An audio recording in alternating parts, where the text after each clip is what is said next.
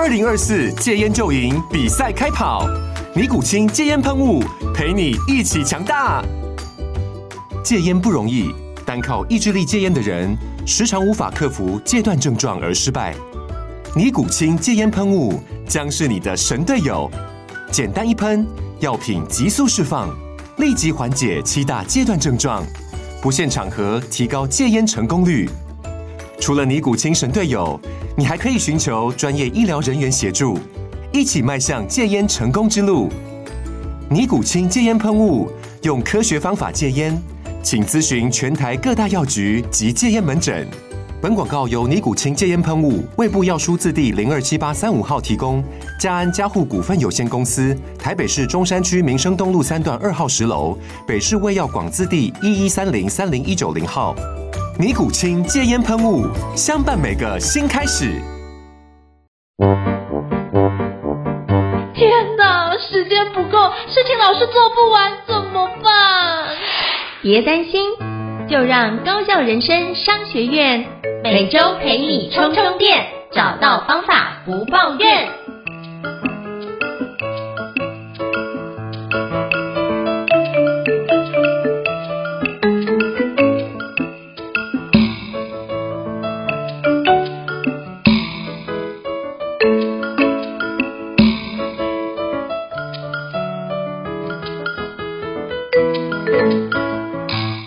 大家好，我是赵英成，欢迎大家来到高效人生商学院的新书访谈节目。那今天我们非常荣幸邀请到我觉得非常厉害，而且我非常敬佩的一位语文老师哦。那他专长呢是日文，那我们是不是可以欢迎小黎日语的 Hiki 老师王心怡老师？谢谢胤丞老师，胤丞老师好，高效人生商学院的听众朋友们大家好，我是心怡，然后大部分的学生他们都叫我 Hiki 老师。那我是日语五十音完全自学手册的作者，还有小黎日语观念文法书的作者，同时也是小黎日语的创办人。好，非常感谢 Hiki 老师的介绍。那是英文名字是 H I K K Y，对不对？对对对。这个英文名字有没有什么样的意思可以跟我分享？因为比较少听到用 Hiki 当做英文名字的部分。哦，Hiki 的那个这个英文呢，它虽然是英文字呈现，但是它其实是日文哦。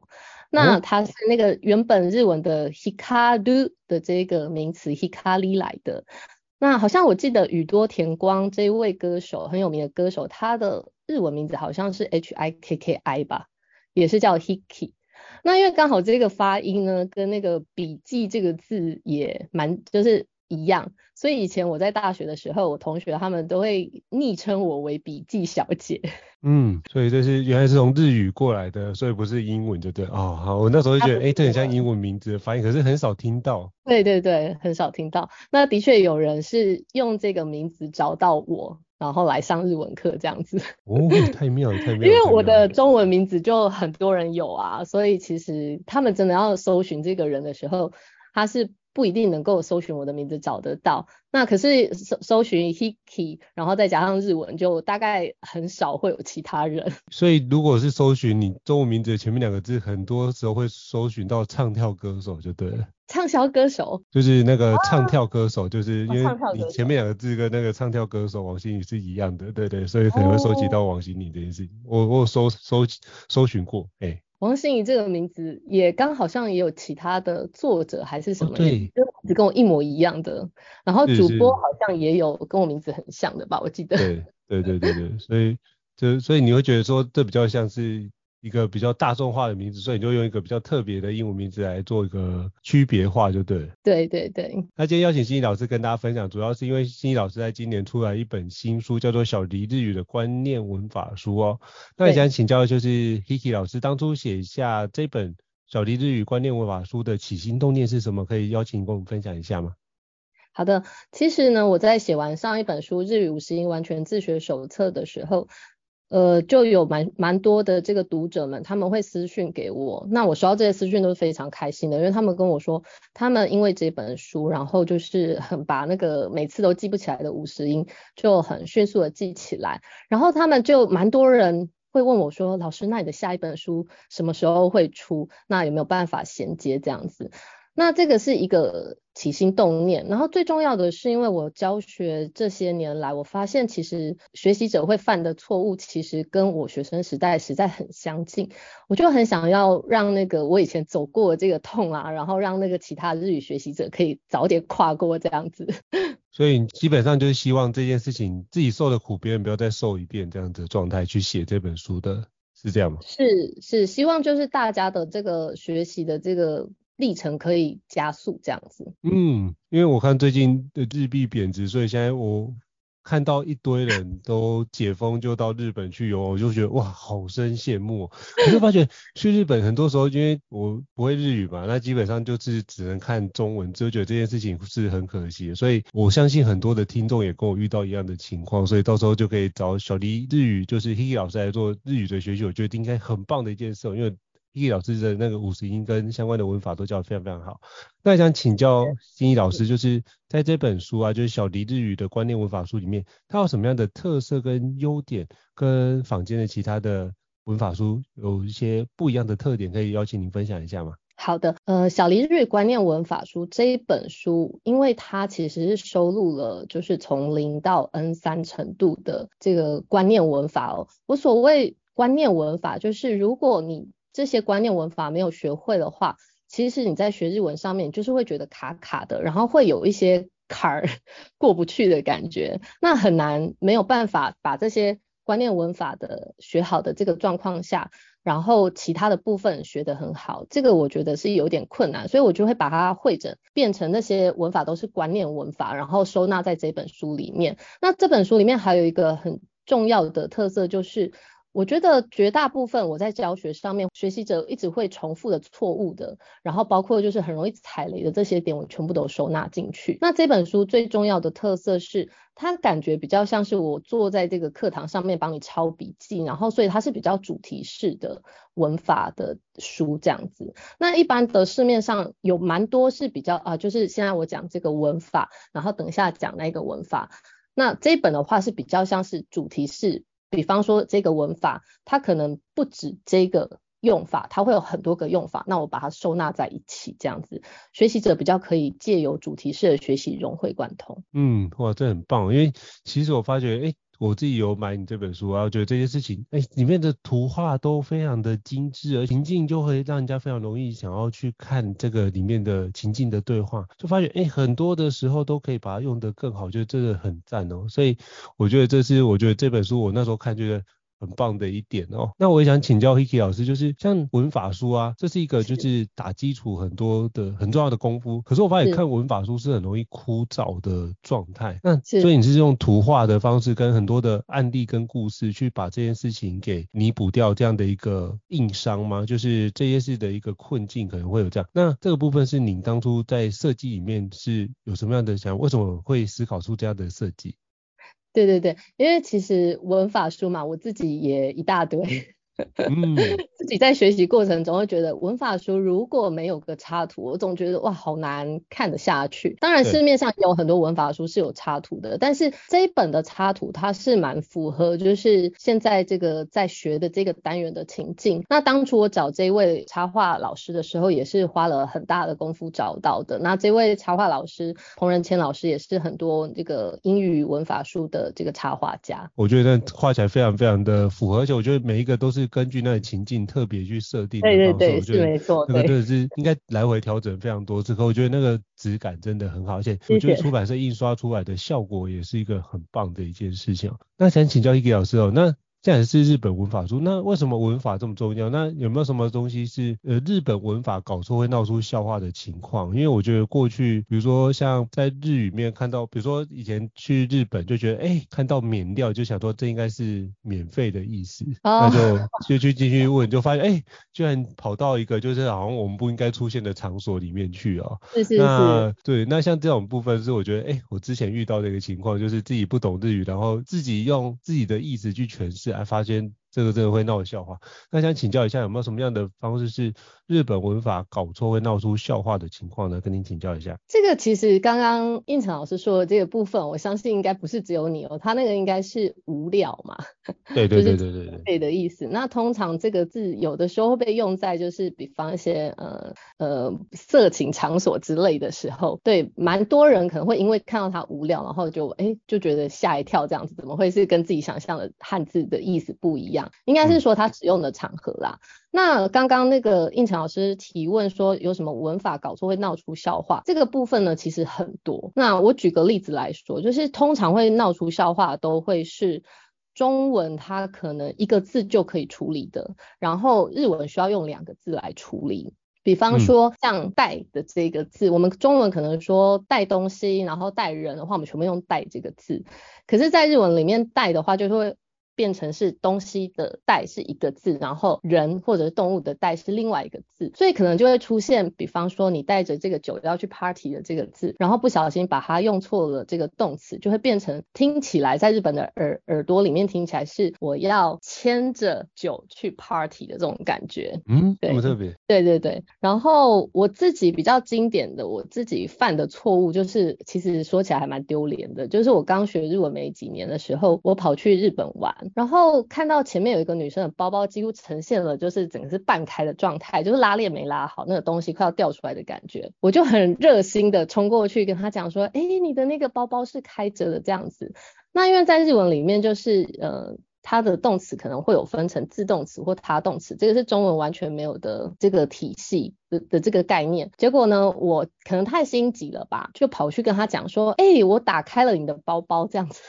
哦、那可是当下我其实并没有意识到自己讲错了，结果那个女生就冷冷的回头看了我一眼之后就走了。那当下我还想说，哎、欸，我。我我好心告诉你，怎么这么冷淡这样子？后来仔细想想，哦，原来是我整个动词使用错误这样子，然后就就变成说，其实对方会以为是我打开了他的包包，那也难怪，就是他会 很一副不爽的脸转过来这样，这算是比较我印象深刻，然后而且丢脸的状态。哦，所以他有分成主动跟被动的形式哦，我完全不知道，所以这件事情就如果用主动的是你打开了他包包，如果用被动就是你的包包被打开这样子一个情况吗？它应该算是，就是日文里头它有分自动词跟他动词哦，就是同样都是一个动作，但是它会分成是我主动去打开这个包包，或者是这个包包它自己呈现一个打开的状态这样子。这个是中文你没有的概念，所以也是学习者觉得比较困难的部分。对，就像那个德语，我记得好像有。就是阴阳的之分这件事情也会出现完全不一样的状态啊。那、嗯嗯、如果你没有去接触这样的一个语言，你就不会知道说哦，原来还有这样的一个特别的情况出现。对，没错，没错。因为像我知道那个日日语的，上次我听到一个。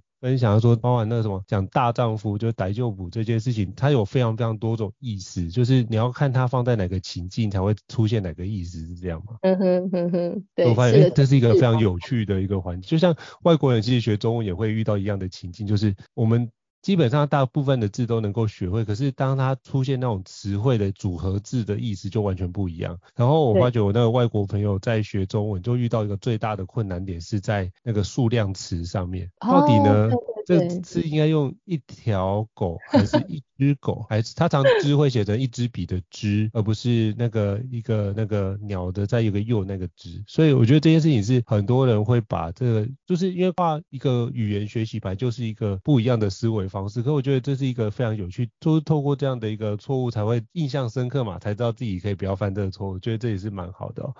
那我也想请教一下 Hiki 老师，就是像如果要学日文啊，就觉得哎、欸，对我想很喜欢去日本旅游，可是一直找不到学日文的内在东西，请问一下有没有什么样的工具可以推荐给大家？工具吗？我觉得 Netflix 是一个非常好用的工具。哦，怎么说？对，其实还蛮意外的哈，因为其实我以前。嗯，还是学生的时候，其实我就很喜欢看日剧，因为我们在那个正统的学校教育的话，其实是因为毕竟是大班制，所以可能文法或阅读这些你可能学得很好，但是听力跟口说就会相对的比较弱，所以我们日文系的学生通常都会利用这种呃 VCD 或 DVD，通常啦，我记得应该都是 VCD，然后来就是自己做口说或者听力的练习。可是当时呃山寨版很多，就是这个字幕的翻译的品质就是。参差不齐。那有的时候还会甚至会出现，就是呃，可能我们这些日语学习者的这个日语的能力，可能都还比这个翻译的这个译者还好，所以我们会发现他们的错误。我们甚至就是。有用他们的错误，然后累积起来，他们可能会犯什么错，然后把它统整成这个小论文或论文这样子来写。那我想要讲的是，Netflix 它现在就是也有很多的日剧，然后有很多的日本的电影。那 Netflix 的他们的这个。字幕翻译的品质非常非常的高，所以就是又可以有这个切换关掉或打开的功能，嗯、所以我对我来说，我真的非常推荐日语的学习者使用 Netflix 来做学习这样子。那 Apple TV 的话，我记得也是有这样子的功能。所以就是你会推荐用 Netflix 或是 Apple TV 去学日语？哦，这倒是我没想到，因为我都觉得 Netflix 是拿来学英语用的。另外我还要非常多好看的影集啊。对对对，可是可是要记得，就是你还是有一个学习的任务。在这样，不要一打开来，然后就 只有一直看、一直看追剧这样子。所以它是有日语的翻译吗？还是说你会建议是日语发音去听？它通常是会有这个，你可以切换日文的字幕，然后可以是日文的。哦它会有日文的发音，然后日文的字幕，或者是你可以把它切换成中文的发音这样子，然后日文的字幕。哦，了解。所以你是透过阅读的方式逐渐熟悉日语这样的一个语言，但透过看这里面比较有兴趣的内容，你就会觉得比较看得下去，这样吗？对对对对，就是尽可能不要使用枯燥乏味的方式。那我这边还要推荐另外一个也算是好用的工具，就是 Twitter。这个也是大家可能要不会想到说，哎，这个可以拿来。学日文这样子，对，因为嗯、呃，比方说，我举个例子好了，前几天不是发生这个梨泰院事件嘛？对，那。如果你是想要知道说这些流行当下的这流行的事物，或者是诶今天发生的这个时事，你可以去 Twitter 上面，然后用比方说你查梨泰院这个关键字。当然梨泰院这个是一个悲伤的事情，就可能不是说非常好的例子。但是我想要讲的就是你可以利用它作为一个你想要搜寻这个时事相关的日文要怎么说。那如果你平常有在 follow 一些就是日本的这些比较知名的这个那个大大或者是官方的这些。比方说像新闻单位的话，他们就会有相关的，比方说梨泰院的相关的单字，比方说跌倒啊，然后或者是踩踏啊这些，或者梨泰院的发音怎么发。这些都会出现在 Twitter 上面，所以算是我推荐一个，如果你要了解时事的相关用语的这个社交媒体这样子。嗯，我倒没有想过，就 Twitter 也可以拿来学日文，所以你基本上你说那啊那个即时的事件，如果是看到你追踪的日本的伙伴发，他你就从里面就发觉，哦，原来他是这样子用字，所以他的用法基本上都是他们日常会用的方式，所以你就从里面去看它怎么使用，然后看我能够怎么样去学。习跟模仿这件事情吗？对对对，那尤其是因为其实如果你只是用一般的，比方说你用一般的新闻网站的话，有的时候资讯太多，那你反而你要找的东西不好找。那如果你是用，比方说我像刚刚讲的，你用 Twitter，你输入这个时事的关键字，即便你没有 follow 那些，比方说我刚刚讲的大大或者是这些官方的网站，还是会有很多日本的网友，他们就会在上面然后留言，那你就可以知道去观察一下哪一些字是一直重复出现，那你就知道这个。是这个字或这几个字是这个事件很重要的这些代表的字，这样子。原来是这样，所以哇，就发现其实如果要学日语的话，其实生活中有非常多种工具，只在于我们知不知道这样的资源可以用。不然很多的时候，我们就可能是看呃网络的相关的影音的平台，然后去找出来，哎，有什么部分，哎，通常是从。五十音开始学啊，开始学，就是逐渐这样进阶上去。可是如果反过头来去想一下，好像我们看到很多外国人在讲英语，或者日本人讲，或是我们自己在学中文，其实都是从生活上的方式开始学习，也没有一开始学什么文法、五十音的没有。可是你就开始。透过把那语感去养成之后，才去开始慢慢去接触。哦，原来这个东西就是哪个，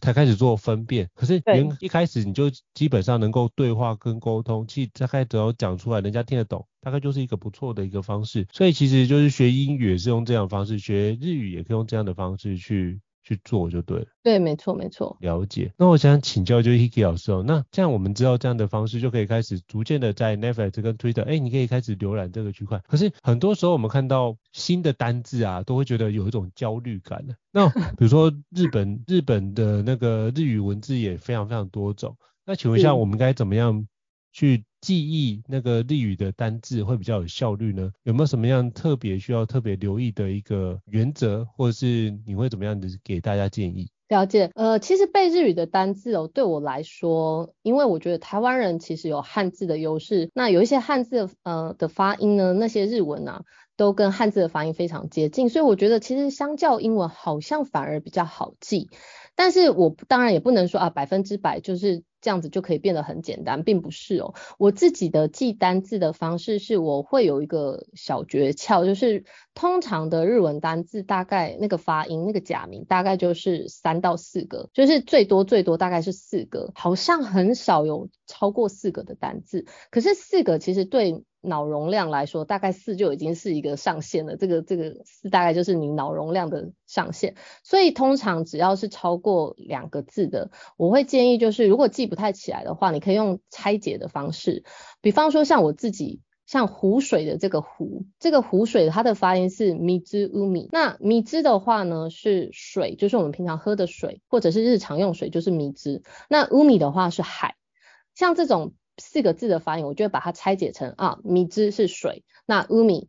是海，那水跟海加起来就变成湖水，米之乌米，这样子记的话就是比较容易记忆，这个是一个方式。那另外一个方式是你就是拆解之后，你自己去做联想，去做联想。这个左边呃，比方说你拆解的这个第一部分可能是什么样子的，然后拆解的第二个部分又是什么样子，你自己联想之后把它加起来，那这样子通常你一记忆的话就可以记一倍。最后一个建议的方式是，我觉得每次如果你要查一个你印象不是很深刻的单字的话，请用 Google 搜寻之后，你可以点选图片的方式，就是透过这个图片的话，你可以了解这个单字的这个意象，因为大脑其实对这个有图像的这个东西记忆都会比较深刻。以上是我建议的，可能是背日语单字的方法，这样。好，真的太棒了！我觉得这些事情就可以透过这样循序渐进的方式，把握几个原则，然后来记忆我们的日语单字，因为日语单字非常的多。可是像我觉得之前有跟 Hiki 老师请教，就是。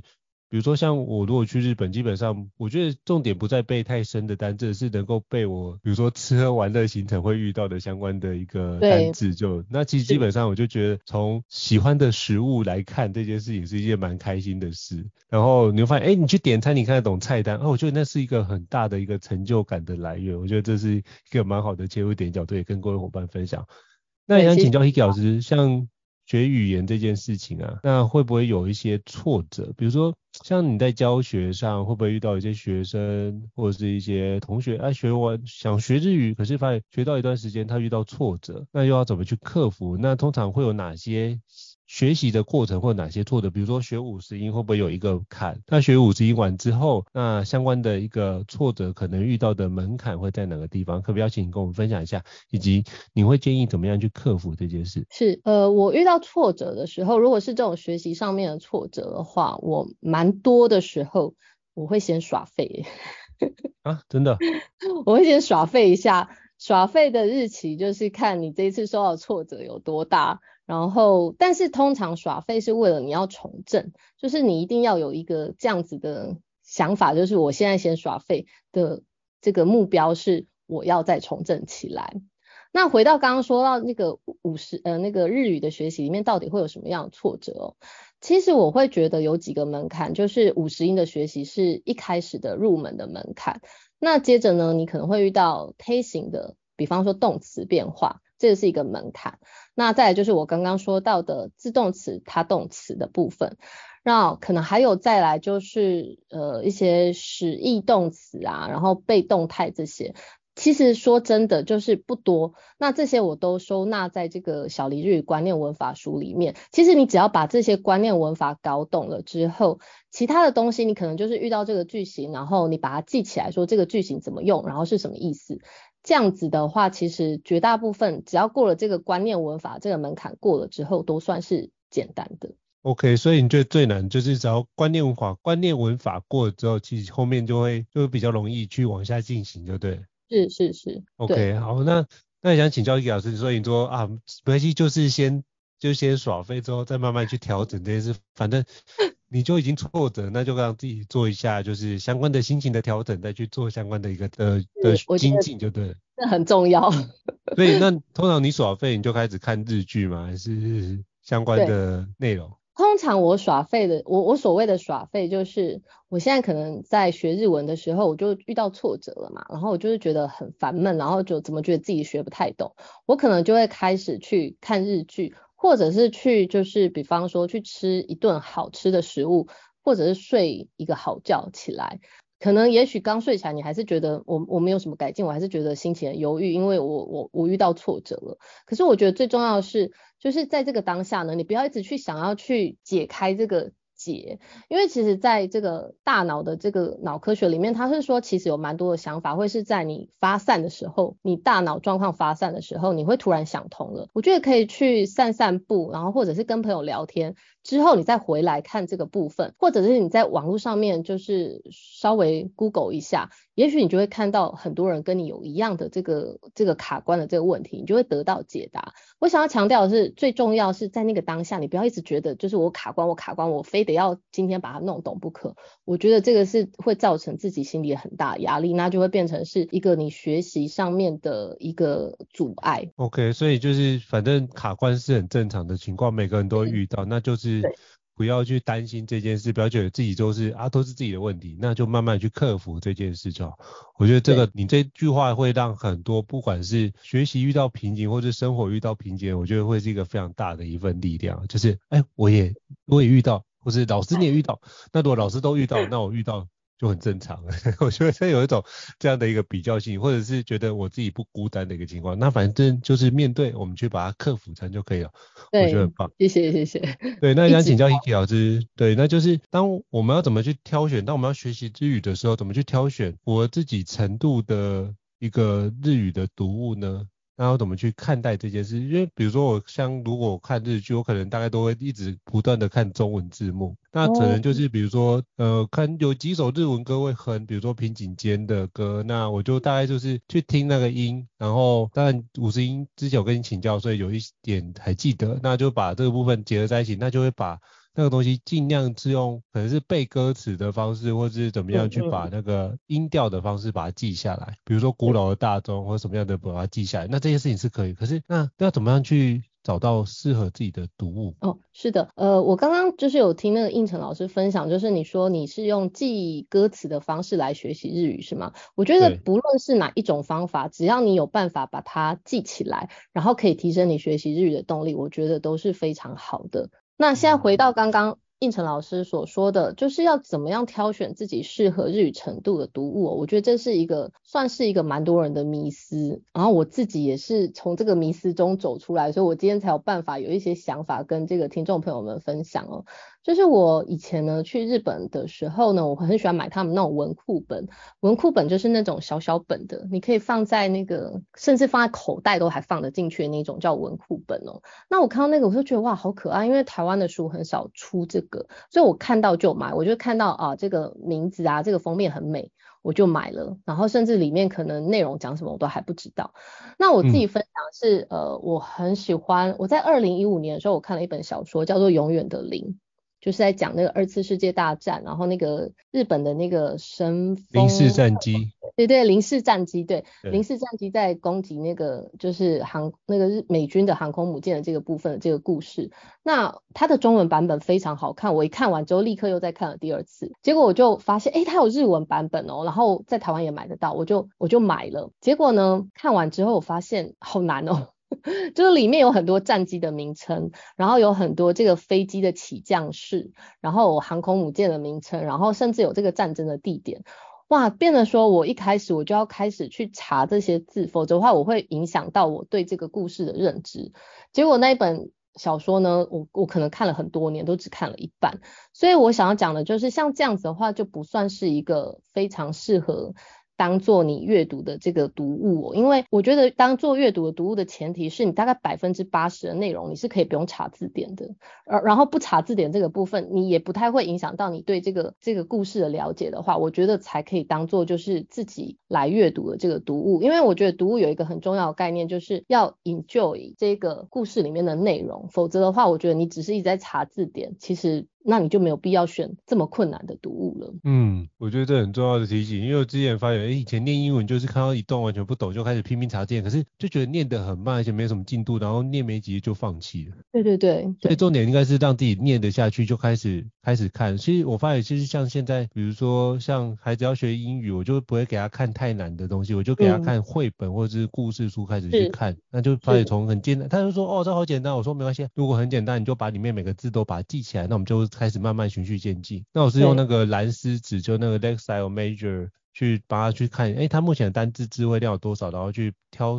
对应他的一个书籍去阅读哦。我觉得那对他来说是蛮好的方式，所以他每次都说哇，好简单，好简单。可是我觉得在某程度总比孩子一直讲好困难，好困难，好困难来的。好，因为他一直说很简单，就表示他愿意多做一点，那我们就可以去把这件事大家多做，那多做其实就会多学习这个环节。我觉得这件事也是可以用这个方式来跟大家回馈分享，我觉得这也是很棒。所以刚刚也 echo 就是 Hiki 老师刚刚提到，就是学习不要讲太难的东西哦。那我就发觉，哎，其实你刚刚讲那个永远的零，哎，其实我们有看过类似的动画片呢，就是那个宫崎骏先生之前出的一个叫风起。其实他是讲的都是零式战机这件事情，只是在不同的角度的部分展开，所以大家就可以透过，比如说，如果你有看过风起的话，就可以回去看追零那永远的零这件事情，你就会发觉，哎，这两个有互相对应，因为风起就是依照那个零式战机的原型，作者就是原型部分去做的这件事情，这样，哎，对，就蛮有趣的。对，好，那我接下来想请教 Hiki 老师，就是那这个部分我应该怎么把日语的学习用在日常？其实我觉得，因为可能台湾单跟过去跟日本有一些，就是不管是过去的历史的发展，那其实很多日本的文化都在台湾有一个生根发芽的状况。那如包含我们用的，比如说像我以前小时候听到那个什么那个螺丝起子，那基本上都是用日语的方式去。都赖拔的。对对对，或者是像其实我们讲的经常在说改善这两个字，其实它也是从台语叫该谁嘛，那其实也是从日语。转换过来的一个，对对对，所以那可不可以跟我们分享一下，就是我们在生活中有哪些语言是？呃，基本上从日语转换过来的，可不可以给我们举几个例子？哦，这个部分呢，其实还蛮多的耶。像比方说，刚刚胤丞老师讲的这个罗赖吧，那它的那个发音呢，其实跟日文会有一点点差距哦，因为就是那个旧式的这个日语教育下面，它的发音其实都会有一点点差异。比方说，像那个 hotel 就是饭店这个字，那可能台语是 hotel，、嗯、然后 tomato 番茄的话，台语好像是。Tomato 吧，我记得。嗯，tomato，嘿。对，这些的话其实发音上会有差异，但是即便发音上有差异，对这个日语的学习者来讲都是一个基础，因为你可以知道啊，这个字只是有点重音不太一样，但是这个字对于单字的这个理解，你是不会因为受到这个重音而就是理理解变得比较差。我觉得这个算是台湾人的优势诶。嗯。真的、哦，对，所以其实我们就是对很多字其实都可以发音听听得懂，比如说像摩托车叫 scooter 那个，对对对，autobike 之类的，autobike，嘿，对啊，然后还有什么 lingo 啊，这个其实也是台呃日语的 lingo 来的，对，是是是是是，哦，有非常多都是，因为我就记得。之前有听您在分享，就是那个，比如说我们以前会讲欧基上、欧巴上，那其实我们在台语里面可能讲的是，它是比较呃英法族的。年龄层，可是其实，比如说那个那个欧巴桑这件事情，在日语的发音会因为它的发音不一样，会让它是不同年纪的状态吗？对对对，比方说刚刚胤丞老师提到，我们可能在台湾，我们可能会对年纪比较大的银发族，我们会称他们为欧巴桑跟欧吉桑啦。嗯、那其实呢，对对对，但是其实呢，在日语里面，欧巴桑的话就是比较年轻的，比方说大概是婶婶、舅妈、阿姨这样子的。的人，那我们会称他为欧巴桑。那可是如果是欧巴桑，就是你有拉个长音的话，就会变成是我们所说的银发族，通常是这样子区分。那欧记桑也是就是银发族。那欧记桑的话就是叔叔啊、舅舅啊，然后阿伯啊这些的话，我们会叫他们欧吉桑，不一定是不一定是银发族这样子。所以就是有没有长音就有差。那我这边分享一个，就是 我小时候那个我爸爸他可能接受到蛮多这种外来的这种日语的。旧式的日语的发音哦，那我爸爸就会讲那个 Chopin，就讲那个白吐司，他每次都讲 Chopin。然后呢，我那时候每次我爸爸叫我去买。白吐司，我心里都会有一个想法，就是我为什么要去买这个很便宜的面包？那个“咻”我就把它想成那个台语的那个很便宜的那个意思。后来我学日文才知道，哦，原来。这个白吐司叫做 shokupan，就是那个 shopan 的那个日文是就是对，哦、是白吐司。便宜的面包就对了。对，但是我把它听成那个 show 嘛，我就以为是那个台语的很便宜的意思，所以我以前对于买白吐司的这件事情非常的抗拒。因为你都觉得它很便宜，那为什么不能吃贵一点的就对了？这是我们家为什么只能吃很便宜的面包这样子。原来是这样子。对，就是误会爸爸，误会了一整个童年这样。是没错，误会到十几岁，我开始学日语才开始解开这个这个问题哦。这蛮有趣的，这蛮有趣的。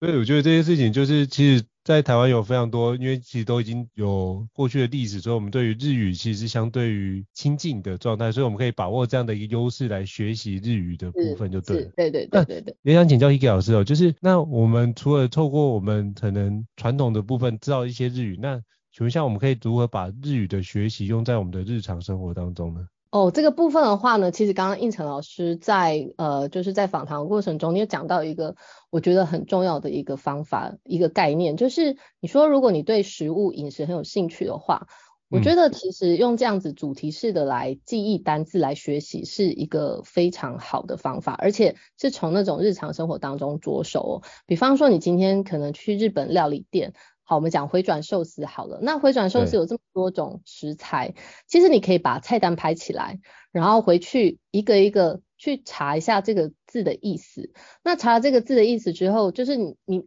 你都了解说，哦，点菜就是会遇到这些字。下一次你在用的时候，你的这个临场的这个。这个反应呢，就会，诶，我有学过这个字，你就容易讲出来。那你只要有一次、两次成功的讲出来，然后对方也听得懂的话，其实你就可以增加你的自信。所以我的建议是在日常生活中常用的单字，可以作为就是你用你把它变成是一个主题式的去把它查出来，然后就变成是你下次遇到这个状况的时候，你可以拿出来使用。只要有使用过。那你就会有信心，这样子的话就是一个增进日语的这个口说的一个方法。哇，真的是很棒的一个方法，反正就是从从从那个地方开始就对，从日常生活中开始，这很棒的。那我也想请教 Tiki 老师，因为其实我发现就是很多人会担心口音这件事情，那我想请教一下，就是如果想把日语发音学好啊，你会什么样的建议？因为像我之前会看，比如说学英语会用那个 shadowing，就是跟读法的方式去做，那。可不可以？因为之前我听您演讲，听到这一段，那可不可以邀请您跟大家分享一下？了解，跟读法呢，实际上呢，不是日语学习法的一个很基础或者是很早的开始的这个学习法。那因为这个 shadow 应该是从国外进来的，但是近几年我发现就是也有。蛮多人，然后包括我自己在内，我其实是使用这个 shadow 影的方式。那这个所谓的 shadow 影就是顾名思义，这个 shadow 是影子嘛，所以就是这个如影随形的概念，也就是这个讲者他讲了一段话之后，你几乎是用他讲出来，可能连零点五秒都不到的速度跟在他后面这样子。那这个有一个好处就是他的那个音调呢，跟他的这个表达方式，你只要有音听。听力进去之后，然后又用你自己的嘴巴，然后有经过头脑的这个这个记忆的话，其实你说出来的这个音调，其实绝大部分透过这个 shadowing 你都可以得到很大的改善。嗯，所以其实基本上就是反正多练习都有好处就对了。但是我觉得，就是哎、嗯，选择一个很好的教材，就是呃 shadowing 的教材的话，是这件事情的关键点。那你有什么样推荐的 shadowing 的教材？你可以跟我们分享一下吗？在市面上面的话，这样子。的教呃的这个教材是有的。那如果不想要特别花钱去买教材的话，其实可以使用这个日本的 NHK 的 Easy News。那 Easy News 的话，它是比较简单一点的文章，然后它上面也有帮你标假名。那或者是就是我刚刚提到 Netflix，然后还有另外一个方式是你可以直接用手机的 App 去下载这个，你可以搜寻这个 Japan Radio，那你就可以听到日本当地的这个电台，这些都是学抖音的一个好方法，这样子。OK，好，非常感谢 Hiki 老师哦。那我觉得今天 Hiki 老师分享非常多，我觉得很棒的方式，不知道如何学日语啊，然后如何从日常生活中去带来这个部分，把日语这单字可以记好的很多的方式哦。那也想请教 Hiki 老师，就是这个区块，就是非常感谢你精彩的演讲。那你觉得，哎，如果要找到找到您上课，或是你有什么样的课程资讯或是活动资讯，甚至有线上课程都可以跟我们分享一下，去哪边找寻呢？哦，了解。我自己有在经营我的这个官网，官网的名字就是小黎日语，狸猫的狸哦，小黎日语。然后我也有自己的粉专，然后是这个小黎线上日语教室。那听众朋友们，如果对学习日语有有兴趣的朋友们，就可以搜寻 Google 小黎日语，或者是 FB 的粉专小黎线上日语教室，都可以找到一些学习的资讯。那我在开我开的课程也会就是比方说一对一的家教，或者是企业的培训，然后或者是这个线线上的团体课，我都会公布在这个我的官网或者是这个 FB 的粉专上面。好，OK，非常感谢 Hiki 老师啊、那我觉得这些资讯我们待会都会放在我们的那个这一期的 Podcast 相关的资讯栏位，到时候大家就可以去收看，然后就可以去点选，就可以找到就是 Hiki 老师啊。好，那再次感谢 Hiki 老师的精彩的分享啊。如果各位伙伴或是各位听众对于我们的高效人生商学院有任何的回馈的话，都欢迎在平台上面给我们五星按赞，给我们很多的回馈哦。那您的回馈都对我们很大的一个肯定跟支持，我们会逐渐的去做相关的调整。那如果想要阅读或是想要了解的主题，都欢迎留言让我们知道，我们会逐渐的来整理，并且跟大家分享哦。好，再次谢谢 Hiki 老师，那谢谢大家，谢谢各位，谢谢，拜拜。是，谢谢，拜拜。高效人生商学院，掌握人生选择权。